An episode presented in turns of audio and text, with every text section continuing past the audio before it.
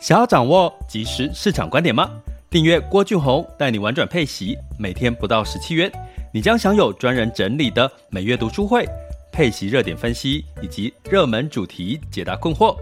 不论你想通过基金、ETF、美股或台股打造你的现金流收入，我们都能为您提供支持。点选资讯栏的订阅链接，了解更多。让我陪你一起投资理财。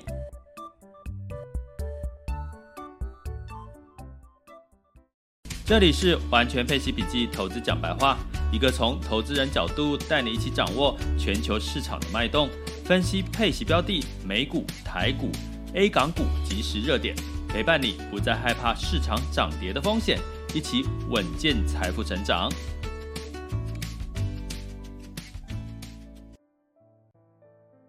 亲爱的各位，大家午安。今天是二零二一年的七月六日，哈，中午的十二点整。那很开心呢，又跟大家来见面聊一聊，哈。那最近进入到七月份的市场呢，你应该会觉得，其实这个赚钱的机会应该还蛮多了，哈。不管是从这个油价啦，或者是台股啦，或者是美股，哈。大部分我们在台湾应该会关注的就是这两个市场，吼，台股跟美股。但是呢，我今天要跟各位讲一个可能现在对大家来讲，大部分的投资人还是一个比较冷门的，就是 A 欧股，吼，欧股这个企业的一个状况，吼。那呃，今天的主题叫疫情趋缓，你一定要知道欧股企业股息，吼，成长预估大概十一个 percent。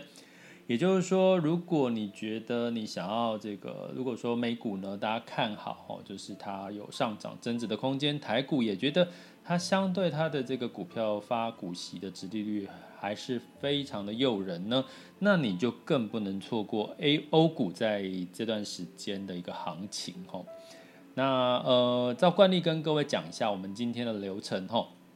今天我们一样分三个阶段。第一个主题呢，就是我们在疫情趋缓，你一定要知道欧股企业股息成长的这个状况，那怎么去投资？那在第二个阶段，我们就是在分享一下全球市场盘势的轻松聊。第三个阶段就是可以让你们跟我们交流提问的时间哈。那呃，就是有人一样，其实在一开始的这个发言。呃，抱歉，因为我可能要走完这个流程，在第三阶段呢才可以，呃，Q 你们上来哈，做一个交流跟分享。那今天呢，可能在这个 Mixer Box，好像记得提醒大家哈，如果你们在 Mixer Box 聊天室有时候进不来或什么的，你可能要看一下你的 APP 的更有没有更新到最新的版本哈，因为最近这个 Mixer Box 很积极的在优化它的这个 APP。那同时呢，也给各位这个每天这一周呢，我们会提供在这一周的这个聊天室的朋友呢，呃，除了你投资台股、投资 ETF，如果你是投资基金的朋友，其实呢，你可以用这个专属代码在聚亨买基金开户，输入 H O P E G U Y hop Guy，就会享有红利点数一千五百八十八点，等于申购二十六万以内的基金，通通零手续费。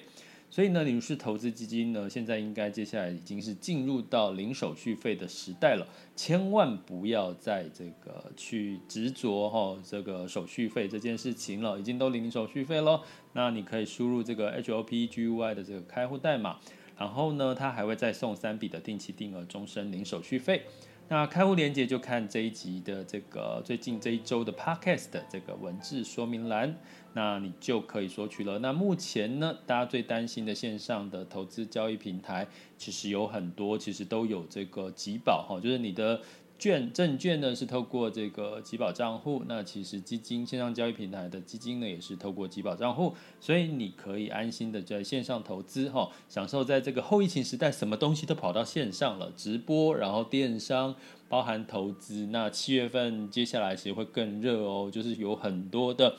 所谓的这个金融工具都会丢到线上让你去购买，所以趁早的学会怎么在线上投资，怎么节省你的成本，我觉得是很重要的事情。那就呃麻烦各位可以的话，如果你赶快争取，因为这个优惠不知道什么时候会结束喽。好，那进入到我们今天的主题，那这个今天要跟各位聊的主题呢，就是你一定要知道的欧股企业的股息成长率预估十一个 percent。所以呢，我跟各位讲，我在大概两年前哈，就在疫情前，我其实是有投资这个 A 股的配息基金哈，欧股欧股哦，欧股的配息基金，那个时候它的配息率大概有来到十三到十四哈，十个 percent 以上哈。所以呢，我那个时候投资这个欧股基金的时候，我其实觉得还蛮不错的，因为配息率居然到十个 percent。那我有跟这个该党这个基金的这个内部人员聊说，为什么你们的这个欧股的这个配息基金可以配到十几个 percent 以上？那他说有几个来源，然后第一个当然是欧股的这个净值的资本利得，哈，这个配息的部分。第二个来源就是所谓的这个企业的股利嘛，哈，这个大家应该可以理解，因为它是股票，哈。那第三个来源呢，就是他做这个，通常欧股，你投资欧股一定是用欧元计价，对不对？所以呢，基本上呢，呃，如果你投资的是所谓的美元计价的标的的话，它就会有一个避险的一个做法，哦，因为你投资这个你是用美元计价，可是你投资的是。欧元计价的这个欧股企业，所以你就会有一个避险。那避险呢，就会有一个权利金的收入。那这个权利金的收入也是纳入它的所谓的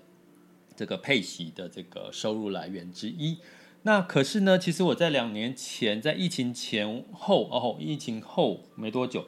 我就把它做了转换了，我就没有去投资这个欧洲的这个所谓的配息的基金。为什么？因为它的配息率就一直降。那这为什么配息率会一直降呢？起来有字哈，因为其实大家如果有印象，在去年二零二零年的疫情三月份的时候，几乎哈欧美呢都在做一件事情哈，比如说美国限制金融股它不能再发放股利给股东哈，那欧洲呢的企业其实在去年的时候也停止哈停止发放的这个中，就是你完全不能发放股利给股东。所以去年的这件事情呢，让这个欧洲的配息基金的这个配息率呢，就降到了目前前一阵子大概是将近七个 percent 哈。所以呢，那当然中间的原因就是这个欧洲在去年一整年，因为担心这个现金流哈，企业的现金流的问题，如果他把这个股利再发出去，那如果他没有办法缴他未来的这个财务的这个支出。或者是一些相关的一些成本的话，那可能会导致这些企业的快速倒闭的一个风险。所以也因为这个原因呢，所以去年其实整体的欧盟是让叫规定欧洲企业是不能发放股息的哦。那甚至呢，其实呃美国的企业呢，其实它发放股息有些还可以发，可是它会有一个上限的限制哈。那这是一个原因呢哈。所以最近我又开始回来关注这个这个欧股的部分的原因是。他在接下来的这个时间点，他已经开始公布说，哦，现在大家知道这个呃，英国啦、德国他们的这个疫苗的施打率跟美国其实是不遑多让哦，哦，呃，英国的施打率其实是最高的哈，甚至高于美国。那目前呢，如果你看整个欧欧股的指数，大概它的这个报酬率哈，N S C I 的这个欧股指数、欧洲指数是大概。一月到六月三十号是十五个 percent，那 S M P 五百也差不多吼。但是大家知道吗？现在的 S M P 五百为什么我说欧股它的吸引力非常大？是因为你现在 S M P 五百的股利的殖利率是多少？大家知不知道？其实因为最近 S M P 五百也是都在上涨多于下跌，所以基本上它的这个股利殖利率来到一点三三个 percent 哦，一点三三呢，是不是感觉很低吼？所以呢，我可以我先跟各位讲说，欧洲的现在的股票殖殖利率是来到了三点三 percent，三点三跟一点三差了多少？将近三倍哈。所以哪一个？你觉得你是钱，你是投资人，你是资金的话，哪一个市场的值利率比较吸引力？好。所以讲到这个殖利率，我们就要回头来看哈。如果现在 S M P 五百的这个殖利率，股票殖利率来到一点三三，也就是说，你投资股票，你实质上你赚到的股利哈，大概是一点三三。以现在的股价来看哈，所以呢，你去看为什么十年期公债殖利率，我一直一直跟大家强调，美国的十年期公债殖利率非常重要，因为现在是美元美国十年期公债殖利率是一点四多。也就是说，诶，如果你今天只是为了希望可以有一个稳健的这个殖利率，好，稳健的配息率，好了，我们用白话的配息率。那我投资一个没有风险的十年期公债，它可以给我一点四，甚至未来一点六、一点七、一点八到二。那我投资这个美股的 S M P 五百只有一点三三的这个股利的殖利率，那哪一个吸引力会比较大？是不是就是十年期公债殖利率率会比较大？所以因为这样呢，如果我们就就知道说。未来如果股市会不会修正，你就看十年美股会不会修正哦，就是看这个呃十年期公债殖利率会不会从一点四，然后一点五、一点六、一点七、一点八，那这个在下半年是有机会看到的哈，所以给各位一个预期，自己可以去判断市场修正的一个基一个拐点在哪里，就是。每年每这个十年期美债殖利率，如果你在 Podcast 听到老师在讲，或者是你自己看到新闻说，哦，现在来到一点四、一点五、一点六，如果你看到一点七，哦，甚至一点八，可能市场就会修正的幅度就会很明显，哈。那这个就是大家可以自己去去观察的一件事。那反观回来来看，那如果说你看一点七、一点八，那我刚刚讲欧洲的这个股利殖利率可以来到了三点三，那请问各位？它的吸引力会不会比这个美股美股的 S M P 五百，甚至这个纳斯达克来的高呢？那当然是会的哈。那第二个原因要跟各位讲，为什么这个欧洲这个股息的这个开始解禁这件事情是更重要？是因为过去来大家听过，其实我也在这个我们的会员。这个订阅群里面有跟这个呃学习学员讲过哈，因为这个美国啊，基本上它的企业习惯做两件事情，有一个叫发放股利，第二个叫做实施库藏股，也就是说，在六月的七六七月的时候，是它实施，尤其是科技股是实施实施库藏股的一个。Timing 一个时机哈，那实际实质库藏股就是买回自家的股票，那就会造成自家的股价的一个上涨的支撑的一个空间哈。可是你知道吗？其实欧洲的企业它其实不爱发实施库藏股，它比较爱的是发股息。也就是说，你可以想象，假设今天有一百块，美国的企业会把五十块发放股利，五十块再来买自家的股票哦，去去支撑它的股价。可是呢，对于欧洲企业，他喜欢的做法是，他可能是一百块全部拿去发放股利，好，所以这就是为什么呢？我在去前几年的欧洲的这个配息基金呢，有机会配到十个 percent 以上的这个原因哦，因为欧洲的企业是比较偏好配息、配股利，他比较不爱实施库藏股这件事情。那再加上呢，在整个欧洲的开去去年其实全面禁止了嘛，就是金融业发放的这个股利啦，然后呢，已经开始在解禁的情况下，预期啊，摩根大通就预期在二零二五年之前，欧洲的股息将会以年复合的成长率十一个 percent 的速度增加。那这个年复合成长率双位数十一个 percent，你会觉得，哎，那是什么样的感受？那我们对比一下，美国企业大概同样的一个增长幅度只有八个 percent，哦，它的股息的增长幅度只有八个 percent。当然，就跟我前面讲到的，其实它其实美国偏好实施库藏股加股利这件事情也有关系。所以你从这个角度来看，如果你是追求配息哈比较高配息的这个概念，其实欧洲在接下来哈，因为欧洲当然在整体跟美国的状况不一样的是。第一个，它的一样疫情在解这个解趋缓，然后疫苗，然后解封的情况持续的在慢慢的恢复。那第二个事情呢，欧洲其实目前还是在一个货币宽松的一个基准，也就是说它持续在购债。那可是呢，美国其实已经开始在酝酿，可能在年底之前。会开始做 taper，就是所谓的这个开始喊话说，他要减少购债喽。那可能在预期在二零二三年会这个提早升息哈。所以这样子的一个不同的情境呢，会让欧洲的整体的市场，你会看到最近的这个表现比较是缓涨的格局哈。欧洲要大涨不容易了哈，因为因为欧洲不是属于成长型，它是一个已开发国家。它要大涨不容易，可是它的缓涨格局反而是很健康的哈。你会看到最近，如果你有关注欧洲，它就是慢慢涨给你看啊，会不会大跌？也不会哦，它也是小小跌，然后再慢慢的涨给你看。所以我觉得这个其实是很适合近期的配息族群。如果你觉得哎，台股最近台股最近真的很香哎，最近的这个台股标的哦，随便一几天就标个标个几几个 percent 的报酬率，感觉很香。可是毕竟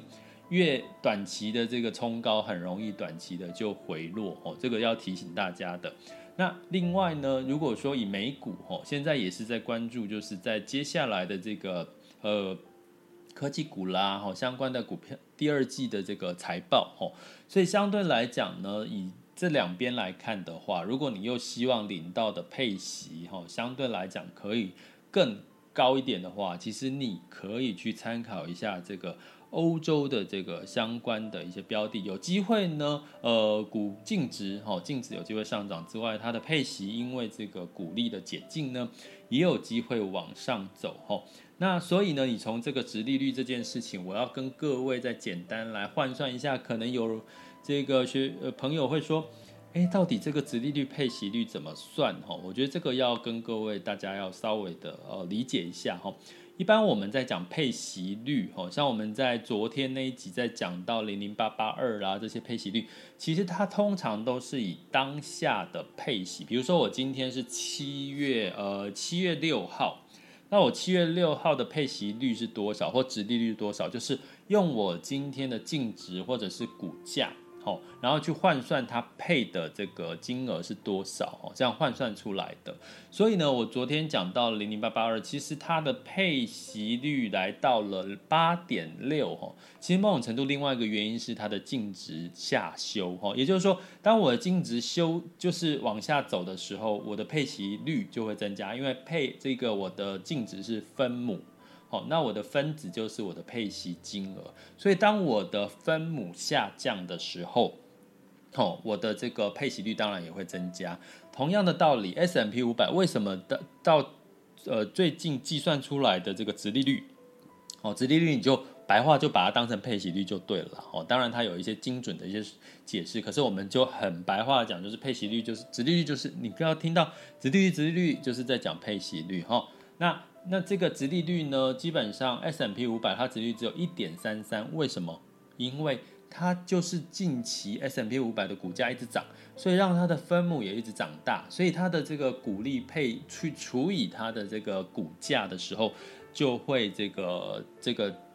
就会缩水了，就减少了嘛，因为你的这个分母哦，股价是往上走，所以其实这也代表，其实 S M P 五百其实有很多的机构都在说啊，它它涨涨多了，它已经有点多头，就是涨太高了，可能要担提醒这个投资人要担心会有修正的机会哦，你可以看到最近。就是一直都会有这样子的媒体的新闻报道在说，可是你就很清很简单的知道说，那为什么欧洲的殖利率来到了配息率、股利率呢？来到了三点三三 percent，那当然就是代表在近期的美股的涨幅比较领头羊走在前面，包含台股也是哦。那相对的欧洲的涨幅，因为我刚刚提到它慢慢的涨，所以它的殖利率、它的分母哦、它的净值、它的股票价格还是比较低于哦，相对来讲低于所谓的像呃美股啦吼，甚至台股这样的一个市场，所以它的殖利率相对就比较高吼，就比较具有吸引力，会让资金愿意进场吼。所以呢，你要观察这个欧股，其实可以用几个角度来观察。第一个就是我们所谓的。这个资金流向，好，资金有没有流入欧洲？有，哦，如果你是这个我们的学员的话，应该都有看到我听到我这个每周这个主题的课程，有跟各位讲了目前的资金流向流到哪里去了，哈，欧洲的确是增加了，那美国的部分，当然因为美元预期升息也有增加的部分，那亚洲市场是有流出的一个状况，哈，所以你从资金的流向可以判断出，哎，现在欧洲的股市的确也受到资金的青睐，哈。再加上殖利率，第二个，其实欧洲我们我现在还没有看到的是，欧洲过去以来它的利多题材是购并的题材、并购的题材。那目前我还没有看到，但是可以知道，因为去年没有发放股利，现在的欧洲的企业赚钱的，它很多的现金在手上。如果你在看到了欧洲最近有很多什么讲到谁买谁谁买谁大病小这些。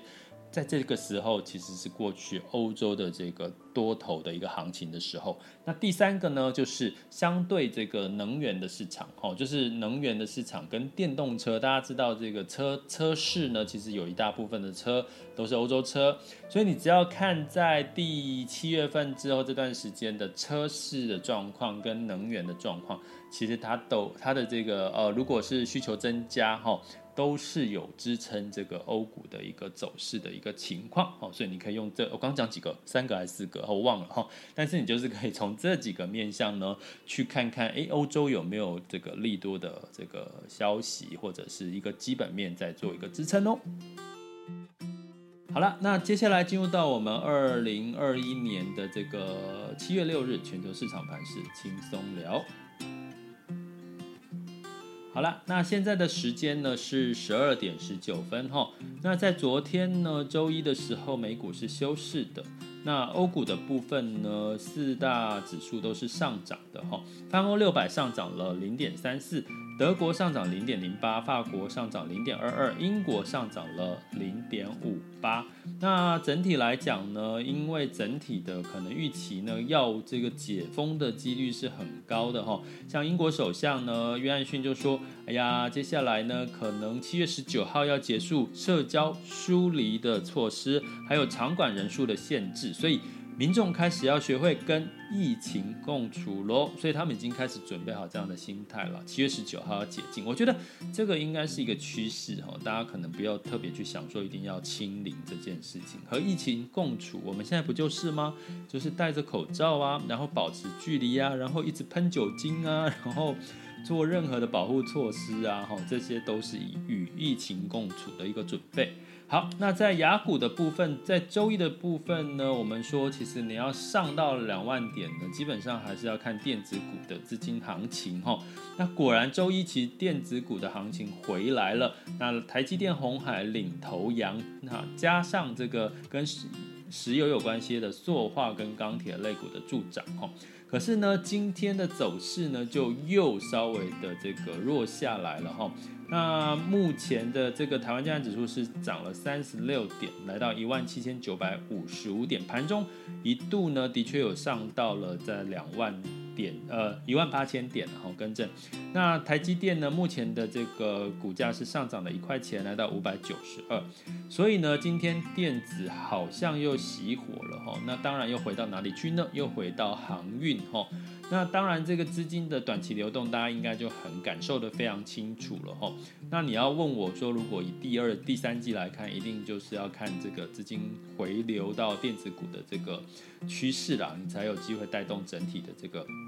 盘势或者指数的一个往上走的一个情况哈。那这个比较可惜的是，整体的 A 股其实是昨天是上涨了零点四四，创业板上涨零点五五哈，科创板也上涨了到两个 percent，可是呢，今天其实 A 股又弱下来了哈。那这个这个 A 股的走弱比，虽然目前的成交量来到万点哦，万亿哈成交量，可是相对来讲，其实这个走弱，如果尾盘没有往上在这个拉上来，其实会让这个情绪会是比较。担心、恐慌跟害怕的情绪了哈，因为因为其实好不容易就是回到了三千六的上证指数，目前是三千五百一十五哈，所以持续的观察哈这一周的走势，对 A 股的走势有比较明确的影响。那港股的部分是下跌了零点三六，所以我们昨天讲的零零八八二可能也是会净值会受到了这个影响哈。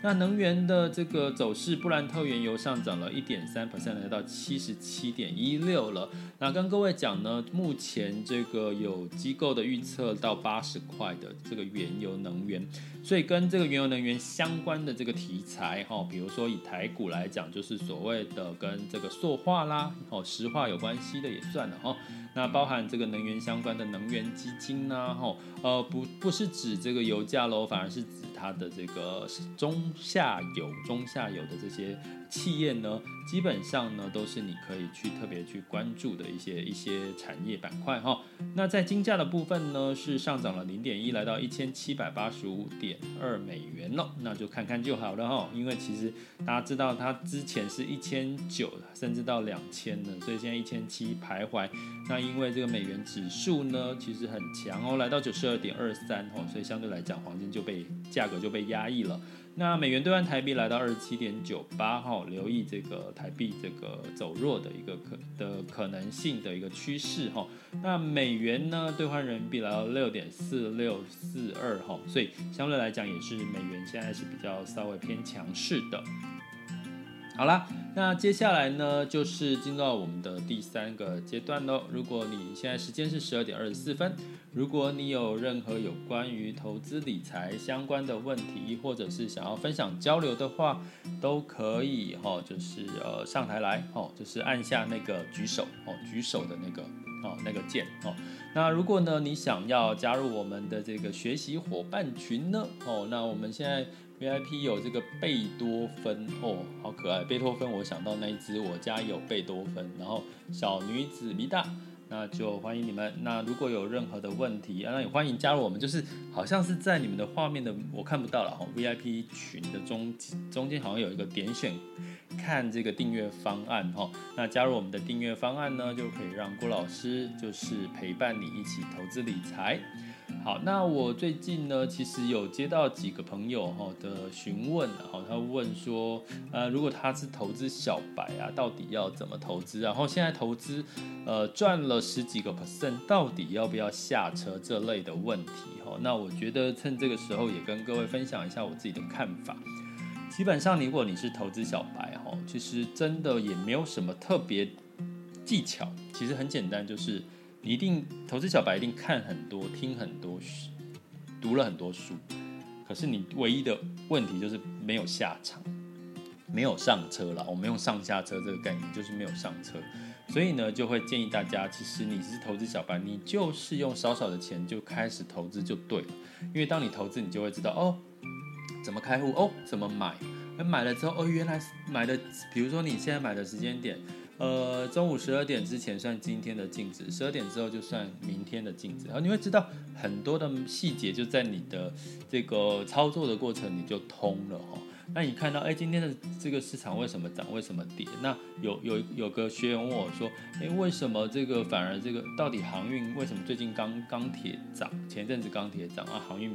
航运怎么样怎么样？他说其实就是看筹码嘛，筹码就资金往哪边流哦，因为。基基本上资金是有限的，它只能在这个往低处流。哦，资金有两个现象，一个就是说资金有限，哦，所以基本上它会往哪里？往低处流。什么低处流？他觉得哪边好，哪边有往上涨的机会，他就往那边流。所以最近的整个行情，其实你就看筹码，哦，往哪边流，哦，那热点。那另外一个判断的依据就看媒体了，哦，媒体其实你会看到最近，哦，如果你在我社团里面，我会贴，等下会贴一堆那个。那个媒体这一集今天一直在讲的是哪一个股族群？大家知道，就是电子股，所以你就很明显的知道整体的这个台股市场的这个消息信息面是媒 媒体做出来的哈。有时候观察媒体，你可以看出一些市场的这个方向哈。那至于什么时候下车呢？我觉得下车哈，坦白讲，看你要赚的是什么钱呢？就是我们最近。的确有一些学员，就是他赚了就下车，整个一下赚了一周就下车哦，就是说他投资基金、ETF 或者是个股都一样。那那下车之后呢？你有没有想过下车之后，你是不是要再找上车的标的？那可能你在找上车标的，其实普遍的大部分的这个好的这个个股都已经稍微涨了一波了，所以有时候又看你要赚的是什么钱哦。那我要讲一下我们这个呃学习群这个订阅方案，我要帮助大家，我们希望赚的是比较长期的倍数的这个成长的获利机会，也就是说，我们希望是透过时间去累积哦，去找到一些我们觉得看好哦，比如说中长期看好，可能未来的六个月、一年看好的一些市场的标的或者是产业。那我们透过时间呢，去累积出这个可能相对来讲有机会，呃，两位数以上甚至倍数的一个成长的一个机会哈。这个是我们希望透过这个订阅方案可以帮助大家这个下车的这个这个学一下下车的艺术。那当然，如果你的想法是赚短期的快钱，什么叫快钱呢？就是你希望就是、我今天赚了个呃，突然之间赚了五趴十趴，我就这个收手哦，我就我因为害怕嘛，就收手。那你就就这样子也 OK 哦，也没有不好哦，你就赚一些零用钱花也可以。可是呢，相对来讲，你可能会想，你可能这样过一段时间，你会觉得累吗？我可能会问你累吗？哦，最近如果你在追逐这个航运啊，然后追逐钢航运追完追钢铁，然后下一个就问，就在问到处问人说下一个要追什么？那我就会问你说，那你累不累？哦，那这是这是过来人经验，你十几年都要做这件事情，你累不累？哦，那你。你会不会赚到你该赚的这个获利收益呢？哦，我觉得这是个功课哦，我没有标准答案哦，就交给各位哦。好，那我们现在线上有一一千九百个人，好，如果没有有没有人要分享？哎，好，哎，我们的老朋友医生，Hello，医生，嗨，老老老师你好，你好，医生，老师，那个我想问跟股票没关系的，就是好外外币啦，因为我我最近才刚开外币账户，是。对，我想说，就是外币买卖有什么应该要注意的吗？然后，因因为因为是想说，最近那个美金蛮低的，嗯，我是觉得未来应该是会回去，所以想说大量买一些美金，这样是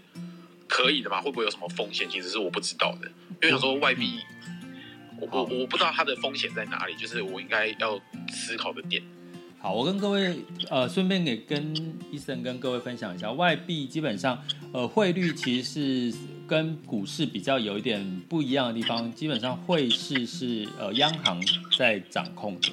所以央行是可以主动去干预汇市的一些，比如说还要，因为它目的是要平稳这个汇率嘛，吼。所以，我通常如果是我的话，我通常不会去特别去投资汇市哦。但是我会做的是，比如说，我呃，可能你从升息角度会看到美元会升息，那可能的确，我现在投资的这个标的，我就会选择美元计价哦，我就会用就用这种方式去判断。那如果你这个买美元呢，你可能要注意几件事情。第一个。其实呢，你呃，你要用最低的、比较低的成本，有两种方式买哈。一个是你如果资金够多，你直接跟银行议价。好，你到银行说你要换美金的时候，你跟他议价，其实你因为他换汇的换汇的这个价码会不一样，其实是有议价空间的。哦，这是一个。第二个呢，你就是透过网络银行去换汇。哦，网络银行换汇通常直接会就给你一个折扣了。哦，这是我提供给你两个换汇成本最低的一个方法。那你要留意的是什么？你换汇之后呢？你除非你只是在银行换来换去，从美金再换回台币哦，那这个都还好。可是如果你要从银行把美金提出来用，比如说你是要拿来去出国旅游什么的话，那你要记得，呃，台币跟台币不一样，是你台币从银行把钱提出来是没有，几乎没有什么成本跟费用嘛。那基本上，如果你从这个呃银行里面要提取美金出来，你就会有这个这个相关的手续费了哈。而且它的手续费是按照这个你的提出来的金额的趴数哦去计算，它不是一个固定的金额，所以这个要提醒你的一个部分。所以我会建议，如果你换汇是为了要投资，比如说你开了这个换汇成美元之后，那你未来想，我会建议就是你要活化你的美金资产的话。那你可能同时要开一个呃用呃外币投资的一个账户，比如说举个例来讲，如果你是在这个巨亨买基金开户，那你可能同时要开一个台币跟开一个美金的一个户头。哦，就是它同时可以帮从你的美金里面去扣你的钱去投资，那这样子的话，至少你的钱就是美金呃美金投资扣款之后，那你赎回的时候还是美金进来。那至少你你就不会担心这个汇率上面的问题，对。那如果你单纯只是放着，就放着就是放在银行啊，只是为了说，诶，它如果未来这个美元升值了，你再把它换回台币，哦，假设是这个想法，那建议你就是透过网络银行，好，网络银行去操作，因为你换汇，我刚刚讲说它的手续费会是最便宜的，换汇的成本最便宜，对，大概是这几个想法。好，谢谢老师。嘿，好，有帮助哈。有有有有有，感谢感谢。好，哎，我觉得医生好像这个在你在投资上面蛮多元的，对不对？好像有很多的投资工具哈。那就很谢谢 Eason，就是常常来来我们频道跟我们一些分享跟交流哈。那相关的还有没有？还有没有其他朋友有想要分享或者是交流的呢？那讲到这个计价币别，如果你要投资欧股的相关标的，就像我刚刚讲，如果你选择的配息标的它本身有避险哈。那有避险的这个做法的话，建议就是投资以美元计价，反而不要投资以欧元计价的这个欧股标的哦，因为相对来讲，这个美元避险它还会多给你一些避险上面的一些呃权利金收入的机会哦。那相对来讲，如果这个欧元走高走低了哦，什么相对来讲，欧元避险也会帮助你去稳定你的净值上面的一些波动哦。好。